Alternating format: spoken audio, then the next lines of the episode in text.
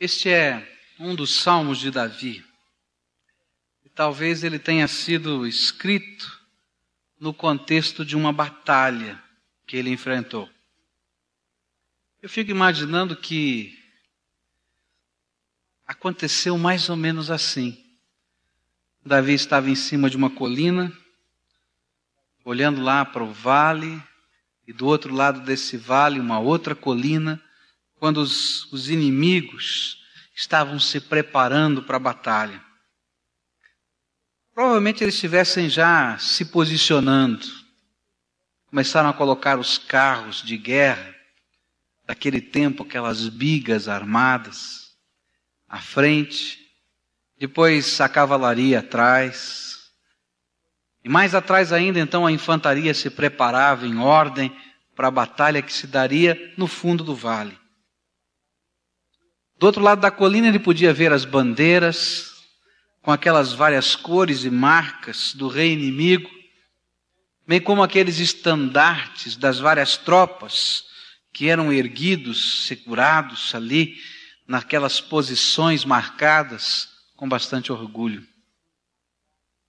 Eu fico imaginando aquele general competente que foi Davi, pensando, divagando nessa hora e quem sabe, voltando lá no tempo, lembrando de uma colina parecida com aquela, quando anos atrás ele teve de enfrentar um gigante filisteu chamado Golias, armado até os dentes com lança, armadura, espada, e ainda vociferando contra o exército do povo de Deus e desafiando de todas as maneiras.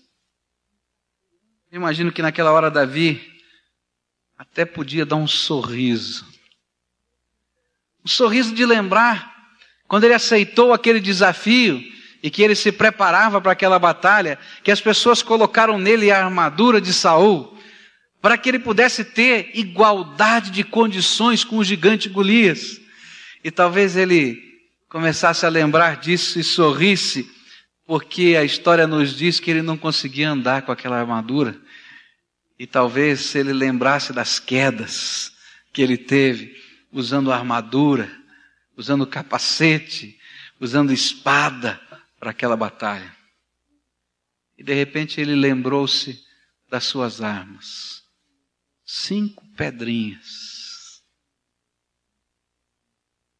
E uma funda, uma espécie de um estilingue. E com a impetuosidade de um garoto, ele sai para enfrentar o gigante filisteu e o derrota com cinco pedrinhas e um estilingue. E eu acho que nessa hora, em que ele estava pensando em tudo isso, brotou no seu coração algumas palavras, brotaram no seu coração que se transformariam no refrão do hino que ele iria compor. Ele disse assim: uns confiam em carros e outros em cavalos, mas nós faremos menção do nome do Senhor nosso Deus. Uns encurvam-se e caem mas nós nos erguemos e ficamos de pé. Você está com a Bíblia aberta? Salmo 20, versículos 7 e 8. Será que a gente podia dizer todos juntos o versículo 7? Você vai tentar, se a sua versão é um pouquinho diferente da minha, você vai tentar me acompanhar. Diga comigo. Uns confiam em carros e outros em cavalos mas nós faremos menção do nome do Senhor nosso Deus. Em todo esse salmo, Davi vai nos apresentar um contraste. E é isso que eu quero fazer nessa noite. Mostrar para você esse contraste. Entre o que gera segurança na maioria das pessoas e o que realmente é segurança. O que tem sido o estribo, o apoio de muitas pessoas. E vou dizer até mais, aquilo que muitos têm tentado alcançar na vida, achando que isso representa segurança e felicidade. E Davi vai nos mostrar o que realmente é segurança, o que realmente é felicidade, o que é que faz diferença. Vamos orar a Deus. Pai querido, nos ajude nessa hora quando vamos meditar na tua palavra. Eu quero confessar aqui diante dos meus irmãos mais uma vez a minha incompetência para fazer qualquer coisa. Mas nessa hora, Senhor, clamamos no nome de Jesus. Fala conosco, Senhor. Fala ao meu coração, fala ao coração dos meus irmãos. Fala, Senhor, a cada um aqui nesta noite de tal maneira, Senhor, que os nossos olhos possam enxergar a tua glória e nossos corações possam, Senhor, se desmanchar na tua presença. Ouça, Senhor, o nosso clamor, oramos no nome de Jesus. Amém. Qual é o contraste? Você já sabe. São os carros e os cavalos de hoje. O que Davi estava tentando nos dizer é que alguns vão para a batalha, e ele estava olhando para a guerra, confiando nas suas armas. Eles contam o exército, eles contam o tipo de armamento, eles contam a estratégia. E Davi era um homem bastante experiente, e com certeza os carros estavam no exército dele também, os cavalos também deveriam estar, os soldados também estariam ali. Mas naquela hora, de cima da colina, eu imagino, Davi olhou para tudo aquilo e lá no seu coração ele estava dizendo uma coisa: nada disso funciona de verdade. E quando eu disse para você que talvez ele lembrasse de Davi Golias, das pedrinhas, da armadura, ele estava lembrando que na sua vida nem sempre aquilo que parecia ser o mais forte, mais valoroso, o mais especial, o era de fato. E que a coisa mais importante é colocar toda a esperança e toda a fé, toda a confiança naquele que tem poder para mexer nas vidas, nas circunstâncias, nas coisas, em tudo, porque Ele é Senhor dos Senhores. Mas quando a gente olha para a vida, a gente vai descobrindo que é tão fácil se impressionar com os carros e com os cavalos. É tão fácil achar que a solução está nisso. A gente vai acompanhando, vai pensando e vai vendo que tanta gente constrói a sua vida sobre o mito da competência. Eu vou ser a pessoa mais competente, a mais inteligente, a mais rápida e então eu vou obter sucesso. E tanta gente constrói toda a sua vida em cima desse mito. E de repente a gente vai descobrindo uma coisa muito interessante: que essas coisas realmente funcionam. Até o momento em que a gente encontre alguém mais competente que a gente, mais rápido do que a gente, mais pronto e quem sabe até mais sagaz.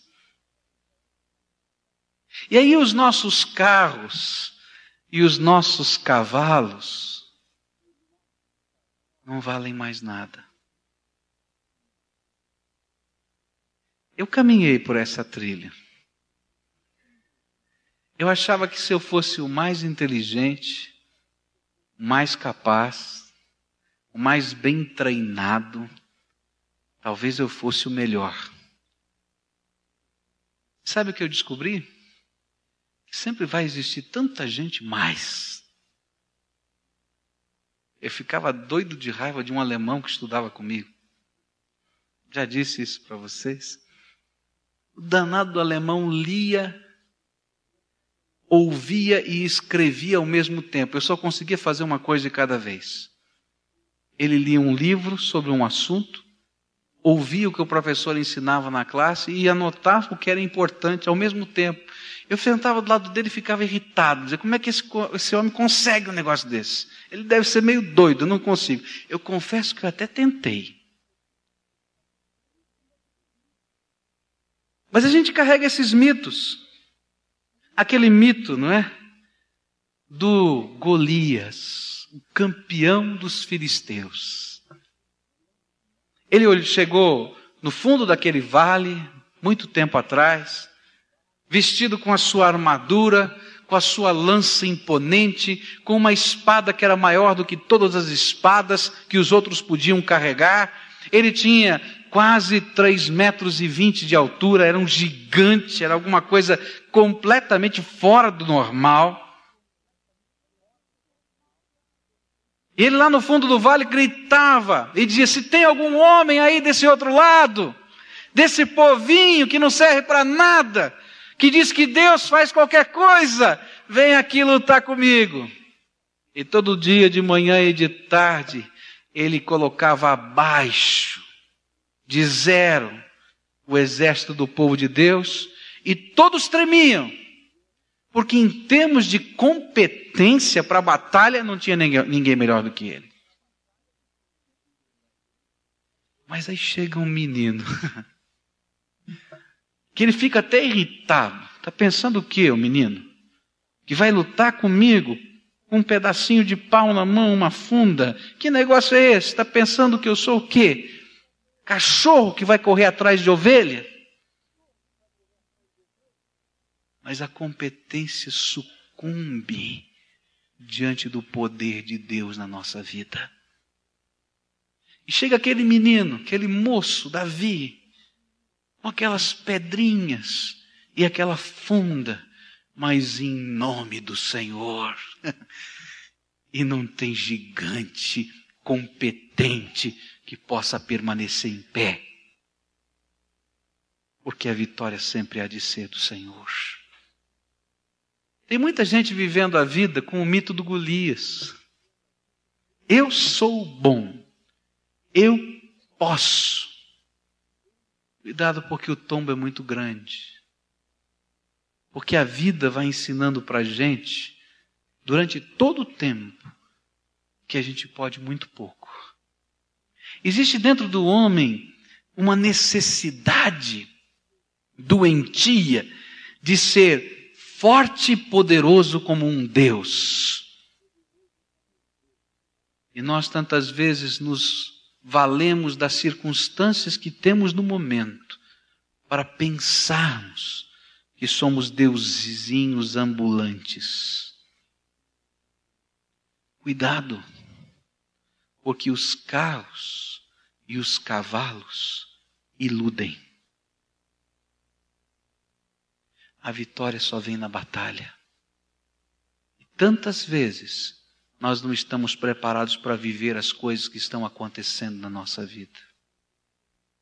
Eu tenho encontrado algumas pessoas que vivem pensando e confiando nas suas próprias estruturas, Alguns que imaginam que se eles estiverem bem colocados profissionalmente, se eles estiverem bem cercados de pessoas que tenham influência, que possam, quem sabe, mexer nas coisinhas da vida, mexe numa casinha para cá e você vai para lá, fala com fulano, fala com Beltrano. Aí então, olha, você está seguro, está tranquilo.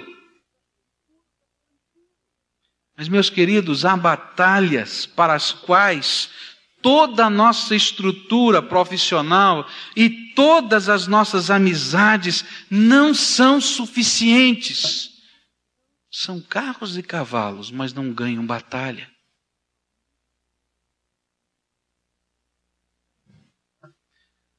Vocês sabem que uma das pessoas mais influentes hoje no nosso estado é o governador desse estado, Jaime Lerner.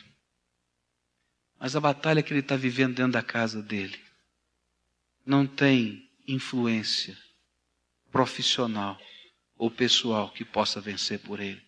Só Deus. Sua esposa está muito doente, que precisa da graça de Deus naquela casa. Como eu precisaria e como você precisaria. Meus queridos, os carros e os cavalos enchem os olhos, nos dão a impressão de indestrutibilidade.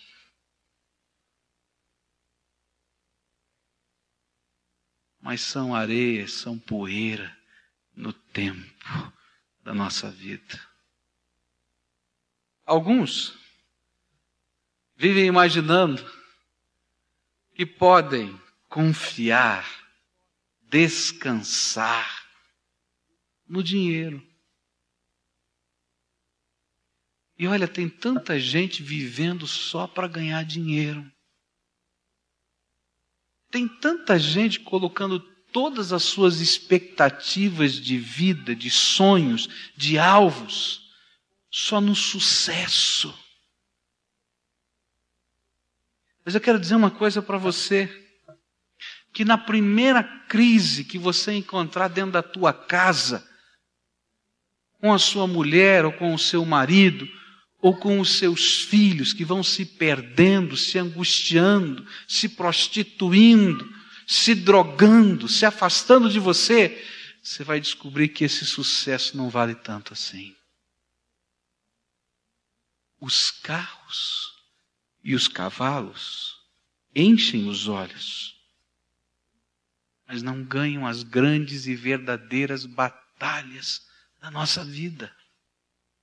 Porque essas batalhas não se travam somente no campo profissional, social ou político da nossa existência mas existem batalhas tão mais preciosas que estão no campo existencial, do nosso coração, da nossa alma, da nossa visão de vida, daquelas aspirações que não são contadas, que não são calculadas,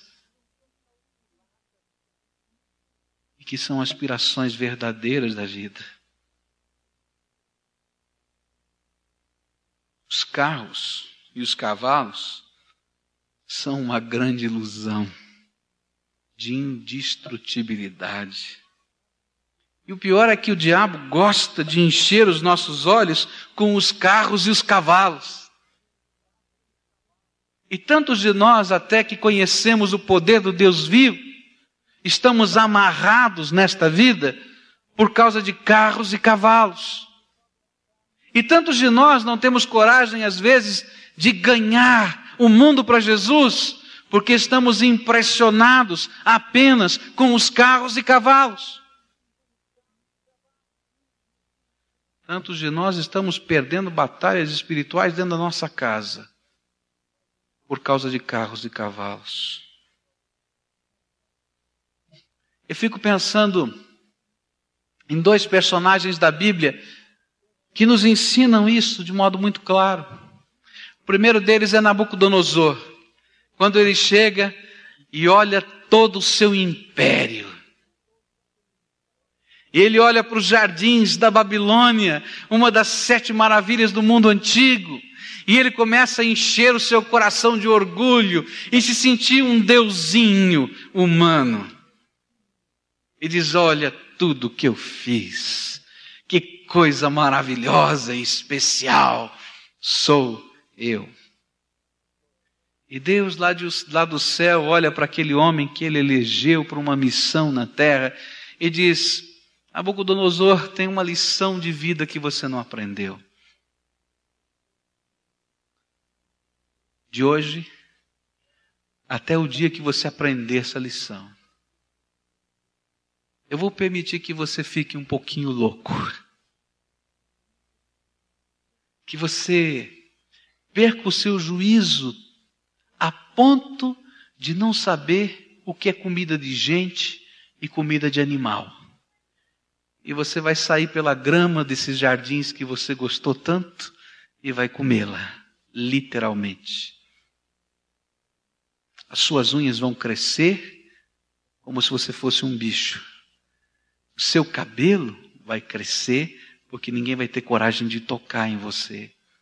Até o dia em que você possa reconhecer que os carros, os cavalos, os jardins não valem nada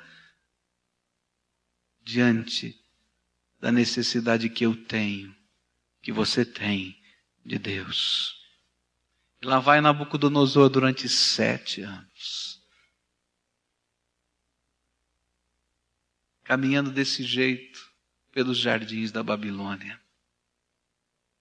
Mas chega um dia que ele dá um grito e diz: Tu és Deus verdadeiro e não há outro Deus além do Senhor. E o capítulo 4 do livro de Daniel, ele escreve como uma carta que é um testemunho e manda para todo o seu império, dizendo: Eu fui um homem bobo, um homem tolo, que pensei que era um deusinho e Deus me quebrou. Mas eu quero dizer que só existe um Deus vivo e verdadeiro, que é Senhor sobre todas as coisas.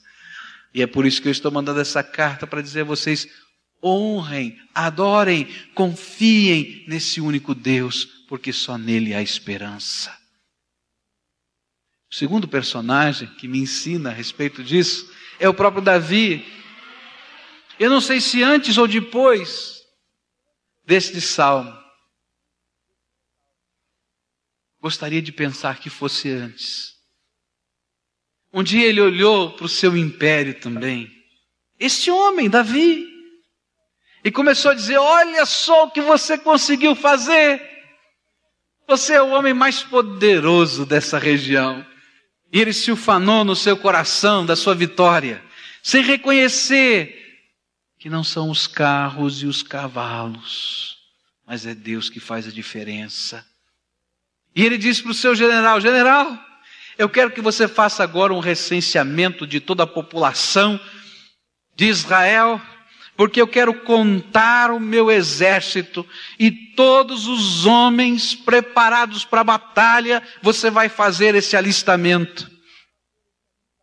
E o general usado pelo Espírito Santo de Deus sem saber, disse: Mas meu rei, nós nunca precisamos disso para ganhar qualquer guerra, porque o Senhor, nosso Deus, vai à nossa frente.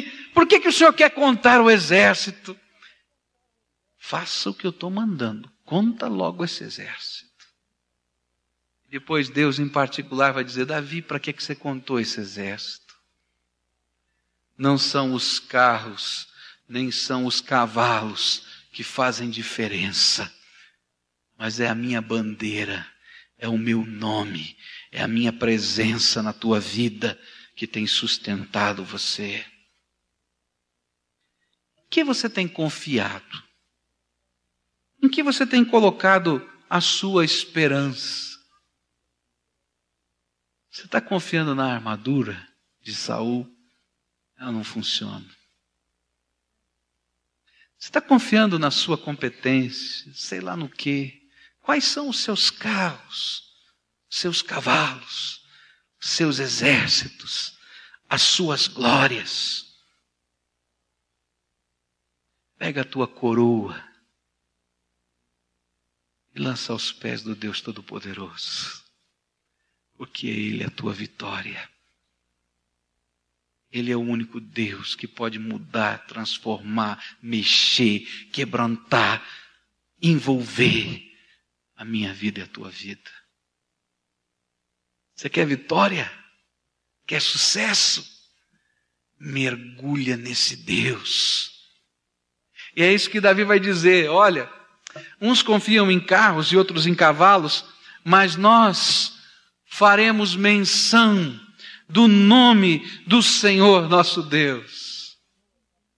É como se ele estivesse dizendo, e ele vai dizer no versículo 5: E em nome do nosso Deus arvoraremos pendões. E no verso 1, o nome do Deus de Jacó te proteja. Sabe o que ele está dizendo? Olha, aquele exército do outro lado da colina está preparado para a guerra, tem os seus cavalos, tem os seus carros, tem as suas bandeiras, tem os seus estandartes. Também tenho tudo isso aqui. Mas, Senhor, eu quero colocar a tua bandeira e quero colocar o teu nome sobre a minha vida para que eu possa fazer só aquilo que tu queres. E aí, eu vou marchar pelas batalhas da minha existência. Provérbios 18, versículo 10 nos diz assim: Torre forte é o nome do Senhor. Torre forte é o nome do Senhor. Para ela corre o justo e está seguro. Vira aí as páginas da sua Bíblia, no Salmo 91. Aí pertinho. E veja só o que o salmista vai nos ensinar. Aquele que habita no esconderijo do Altíssimo, a sombra do Todo-Poderoso descansará. Direi do Senhor, Ele é o meu refúgio e a minha fortaleza, o meu Deus em quem confio porque ele te livra do laço do passarinheiro, da peste perniciosa, ele te cobre com as suas penas debaixo das suas asas, encontras refúgio, a sua verdade é escudo e broquel. Não temerás os terrores da noite, nem a seta que voe de dia, nem peste que anda na escuridão, nem mortandade que assole ao meio-dia Mil poderão cair ao teu lado, dez mil à tua direita, mas tu não serás atingido. Somente com os teus olhos contemplarás e verás a recompensa dos ímpios, porquanto fizeste do Senhor o teu refúgio e do Altíssimo a tua habitação. Ah, uns confiam em carros, outros confiam em cavalos mas eu farei menção do nome do Senhor. Sabe qual é o apelo deste salmo? No que você tem colocado a tua esperança, a tua confiança, o teu projeto de vida, o teu alvo, o teu sonho, a tua aspiração que Davi está dizendo: olha, tem muitos carros e cavalos, mas eles não ganham batalha. Mas todos quantos colocam a sua esperança, a sua vida no Senhor, e permitem que o Senhor coloque o seu nome sobre eles, coloque a sua marca sobre eles,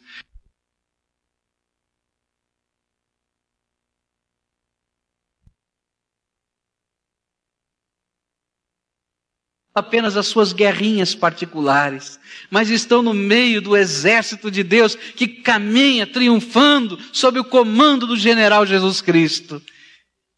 Estes não se encurvam nem caem, mas estes o próprio Deus levanta e estabelece.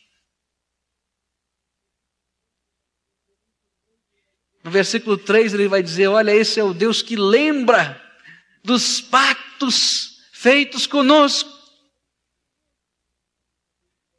E Davi talvez estivesse lembrando do dia em que ele foi achado por Deus. Ele estava cuidando do rebanho, ele era o filho caçula. Chegou um profeta na casa dele e disse para o seu pai: Deus escolheu alguém desta casa para ungir como seu ungido, para abençoar, para ser rei. Apresente-me os seus filhos. E o pai então foi apresentando o mais velho, o mais forte, o mais sábio. Ele disse: Mas não é nenhum desses que Deus me mandou ungir. Você não tem mais nenhum filho aí, não? E o pai disse: É, eu tenho meu caçula. Está lá, um garotinho, tá cuidando das ovelhinhas lá para mim. Manda chamar o teu filho. E quando aquele garoto entra em casa sem saber de nada, aquele profeta tira aquele chifre cheio de azeite. Tu és o escolhido de Deus, e nesta hora eu te unjo com este azeite, representando o Espírito de Deus que há de ser derramado sobre a tua vida. E lá naquela hora estava aquele homem já mais maduro dizendo: Ah, Deus, tu és aquele que lembra dos pactos, aquele que nos chama, aquele que nos escolhe, aquele que nos convoca, que nos procura, que nos acha nos campos da vida. E não se esquece de nós. Até quando a gente erra porque o Senhor é fiel. Meu querido, quero dizer uma coisa para você: você não está aqui por acaso. Você foi achado, caçado, procurado pelo Espírito Santo de Deus. E você é aquela pessoa a quem o Espírito de Deus está dizendo: Eu quero derramar do meu óleo de unção sobre a tua vida. Não interessa o que os outros pensem de você nem se você tem os carros e os cavalos. Eu quero te dizer que eu faço diferença na tua vida. Ele é o Deus fiel. Ele é o Senhor. Ele é aquele que transforma. É aquele que não nos abandona, nos corrige às vezes, porque precisamos ser corrigidos. Mas Ele é o Deus que nos conduz em triunfo, como diz o apóstolo Paulo. Meu querido, onde, no que, em quem você tem colocado a tua esperança? Mas seja sincero. Olha para o teu coração. Isso é uma coisa que a gente não pode fazer porque vai ser tolo se fizer. É muita tolice é tentar enganar o Deus vivo e verdadeiro que sonda a mente da gente e o coração. Ele sabe onde você tem colocado a tua esperança. Quais são os projetos da tua vida? Onde está o Deus vivo e verdadeiro nestes projetos? Hoje eu quero fazer um desafio a você em nome de Jesus é você deixar de olhar tanto para esses carros, esses cavalos, que não ganham as batalhas. Fazer um pacto com o Deus vivo. E dizer: Senhor, minha esperança está em Ti. E eu vou colocar toda a minha fé no projeto que Tu tens para a minha vida. Sabe o que é que Deus vai fazer agora? A mesma coisa que fez com Davi, porque ele não faz acepção de pessoas. Só que em vez de aparecer um profeta com um chifre cheio de azeite de oliva, Deus mesmo lá do céu vai derramar o Espírito Santo sobre você e vai dizer: Você é meu filho amado, a quem eu selo com o meu Espírito, a quem eu marco com a minha graça, a quem eu acolho no meu poder e nós vamos andar juntos. Deixa de lado esses carros, esses cavalos. E agora você vai andar com umas pedrinhas e umas, uma funda, mas lembra que não é nem a pedrinha e nem a funda, sou eu que estou contigo. Como é que você vai responder aquilo que o Espírito Santo está falando a você agora? Qual é a resposta que Deus quer ouvir dos teus lábios e do teu coração? Qual é o pacto que você ainda não fez, que precisa ser feito rápido? Porque senão a gente vai atravessando os vales da vida cheio de batalhas. Os carros vão quebrando e os cavalos vão morrendo. E nós ficamos a pé e sozinhos, perdidos sem esperança. Curva a tua fronte agora, nós vamos orar a Deus.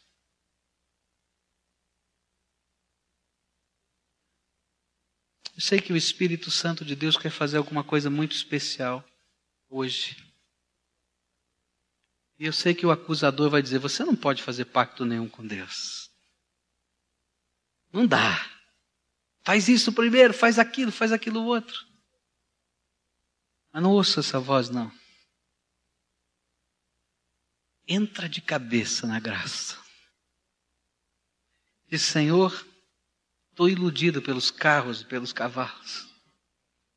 Mas hoje o Senhor tirou as vendas dos meus olhos. E eu quero me agarrar em Ti, Senhor. Tu tens um projeto para a minha vida, eu quero caminhar por esse projeto. Tu tens um chamado para mim, eu quero caminhar por esse chamado. Tu tens um dom, ministério, eu quero caminhar por ele. Eu não sei o que tu tens, mas hoje eu quero dizer, Senhor, firma comigo um pacto, porque eu quero ser teu, só teu. E não foi por acaso que o Senhor me trouxe aqui. Você está pronto a fazer isso agora? Então agora nós vamos ajuntar o exército de Deus aqui e vamos arvorar uma bandeira que tem um nome. Jesus Senhor. Jesus, meu Senhor. Total. Tu tens todo o controle. Se o Espírito Santo fala ao teu coração hoje, quebranta a tua alma, e você quer estar inserido nesse exército, firmando pacto com Deus vivo, dizendo: Senhor, realmente faz isso na minha vida. Derrama, Senhor, desse óleo da tua unção sobre o meu coração. Te confesso, Senhor, as minhas amarras, mas eu quero estar livre para que o Senhor possa me conduzir.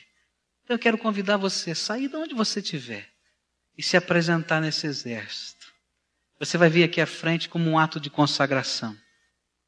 A gente vai estar dizendo com isso, Senhor, estou abrindo mão de algumas coisas para segurar com as duas mãos no Senhor, para que o Senhor tenha todo o controle, toda a direção, para que tu sejas o meu Salvador, o meu Senhor, aquele que me transforma, aquele que me guia, aquele que me leva pelos caminhos da existência. Se o Espírito Santo fala com você, então sai agora em nome de Jesus do seu lugar. Pode vir aqui à frente, nós vamos orar juntos. Ele está aqui. E essa é a nossa hora de firmar pactos com o Senhor. Está contigo agora. Levanta aí do teu lugar em nome de Jesus, se o Senhor está falando contigo. E vem, pode vir, em nome de Jesus. O Espírito está falando com você, sai aí da galeria, sai aqui do lado. Vamos juntar aqui o exército de Deus, o povo a quem o Espírito Santo está convocando. Está dizendo: olha, é você mesmo. Coloca o carrinho de lado agora, coloca o cavalo de lado, coloca o exército de lado. Senhor, está contigo a minha vida. Vem, em nome de Jesus.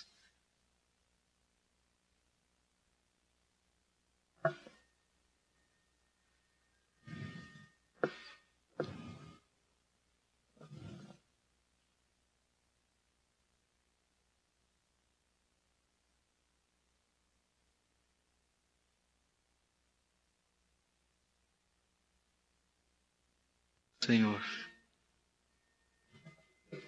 Jesus, aleluia. Mas tem carros e cavalos aí? Bota de lado.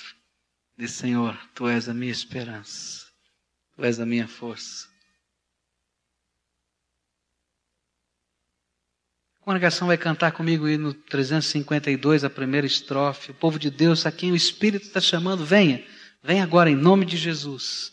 Porque há povo de Deus aqui o Senhor está falando ao nosso coração, está falando ao teu. Então deixa Ele completar a obra na tua vida. Há coisas que precisam ser confessadas, as coisas que precisam ser colocadas no altar de Deus, para que a gente possa ter liberdade. Há coisas que precisam ser consagradas, que não são ruins, são até boas, mas estão fora de lugar. E que Deus está dizendo: olha, tu estás colocando essa coisa boa que eu te dei fora de lugar na tua vida. Deixa eu colocar no lugar certo. vamos cantar agora a primeira estrofe. E eu sei que é povo de Deus, você que está em luta no teu coração, toma posse da graça agora, em nome de Jesus. Não batalha, não, perde essa, mas perde para Jesus, que isso é vitória. A primeira estrofe, depois nós vamos orar.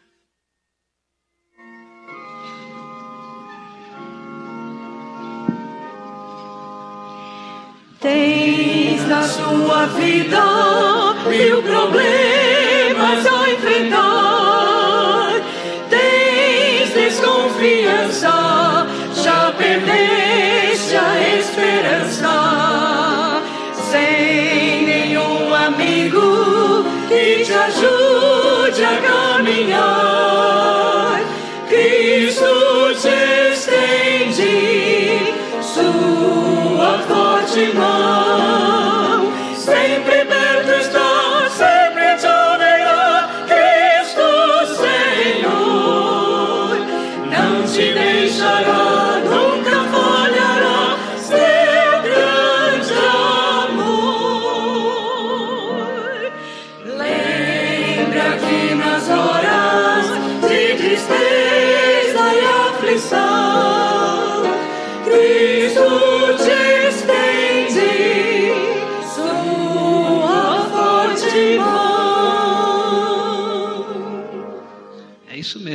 Estende a forte mão dele para você.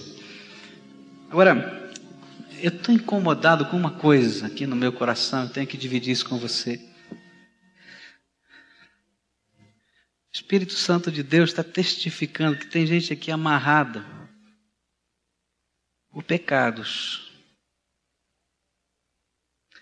Pecados que eram grandes ilusões.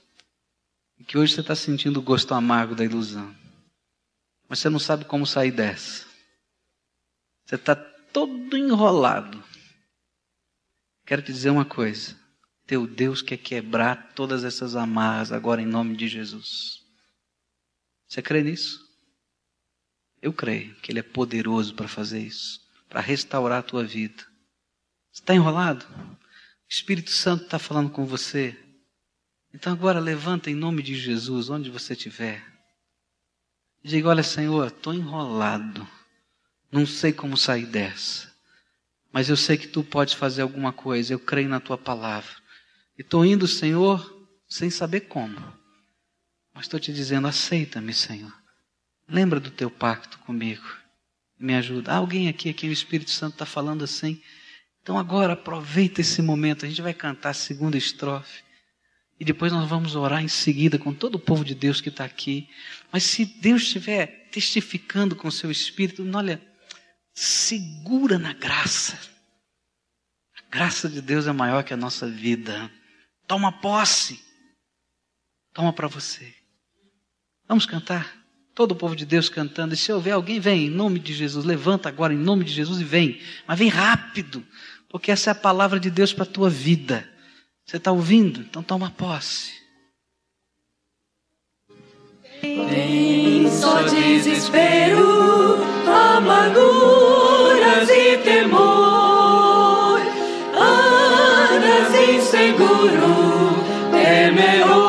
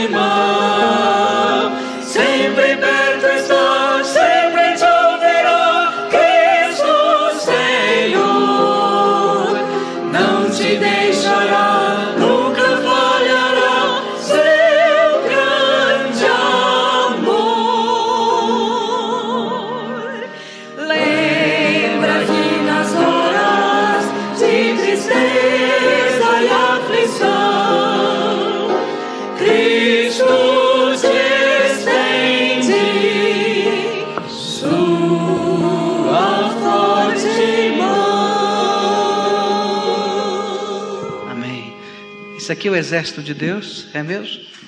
É? Esse é o exército que Deus está chamando? Ele vai derramar graça hoje. Não é por minha causa, não, porque eu sou de carne e osso, não vale nada.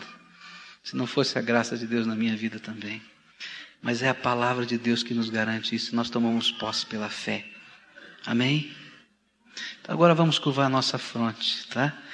A primeira oração é a tua. Confessa ao Senhor, fala ao Senhor os seus carros, os seus cavalos. Confessa ao Senhor que está desagradando o coração de Deus, iludindo a tua vida. Fala com as tuas palavras. Mas depois renuncia, diz: Senhor, estas coisas agora eu quero colocar, Senhor, renunciar diante de Ti. Para que o Senhor coloque em ordem as prioridades da minha vida. Diga isso ao Senhor. Pai querido, no nome de Jesus, nós queremos te pedir, Senhor, como um dia aconteceu com Davi,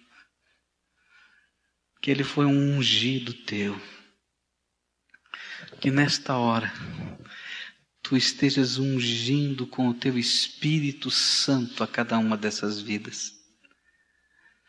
Eles estão dizendo aqui, Senhor, que não querem mais ficar apenas deslumbrados com os carros e com os cavalos, porque, Senhor, na medida que o tempo passa, a gente vai se encurvando e cai. Alguns que estão aqui já caíram, Senhor. Mas nessa hora eu quero te pedir em nome de Jesus, Senhor. Porque eles estão te dizendo, Senhor, eu quero colocar a minha fé, a minha confiança, a minha esperança no Senhor. Eu quero dizer, Senhor, quero te pedir, Senhor, em nome de Jesus, que nesta hora tu estejas confirmando isso, derramando, Senhor, do teu Espírito Santo. Ó Senhor, existem algumas pessoas que estão amarradas, envolvidas por laços de Satanás. Eu quero, Senhor, clamar em nome de Jesus nesta hora, libertação Tu, Senhor, nos autorizastes a dizer e a pregar liberdade aos cativos, porque o reino de Deus chegou. E nesta hora, Senhor, eu quero anunciar no nome de Jesus libertação, porque o reino de Deus está aqui. Tu és, Senhor, sobre esse reino. E aqui estão os teus súditos, Senhor, que com alegria estão dizendo: Senhor, toma minha vida nas tuas mãos do teu jeito, da tua maneira, para a tua glória. Coloca, Senhor, as prioridades da minha vida em ordem. Ó oh, Senhor, eu quero te pedir que nesta hora tu estejas derramando graça, dons, talentos do teu espírito, para que eles possam te servir, Senhor, com ousadia e serem, Senhor, aqueles exércitos, Senhor, que são conduzidos não porque têm armaduras, mas porque o Senhor colocou o seu nome sobre eles. Ó Senhor, eu quero te pedir que tua graça esteja abençoando essas famílias. Que o teu amor, Senhor, esteja se multiplicando nesses corações. Que esses lábios sejam tocados pelo Senhor, para que profiram louvores ao teu nome, te exaltem, para que, Senhor, com ousadia proclamem que há um Rei sobre esta terra, Jesus Cristo, Senhor. Ó Pai, toma esse povo que é teu, eles são teus para a tua glória. E Senhor, dá-lhes a benção de olhar de cima da colina da vida deles, lá para o fundo do vale, e poder, Senhor, com alegria, com um sorriso, dizer: uns confiam em carros e cavalos, mas nós faremos menção do nome do Senhor nosso Deus. Senhor, abençoa, sustenta, ensina, Ó oh, Senhor, tu és a nossa esperança. É no nome de Jesus, o teu filho, movidos por fé, nesse nome que nós nos apresentamos a ti. Amém, Senhor Jesus. Amém. Que a graça e a paz de Jesus acompanhem você, porque a unção do Senhor já foi derramada. Toma posse pela fé, porque o Senhor é quem te unge, quem te abençoa, quem te sustenta, quem te consola e quem te envia para os vales, mas para ser bênção no poder de Deus. Crê nisso? Amém. Então vá em nome de Jesus, na paz do nome do Senhor Jesus.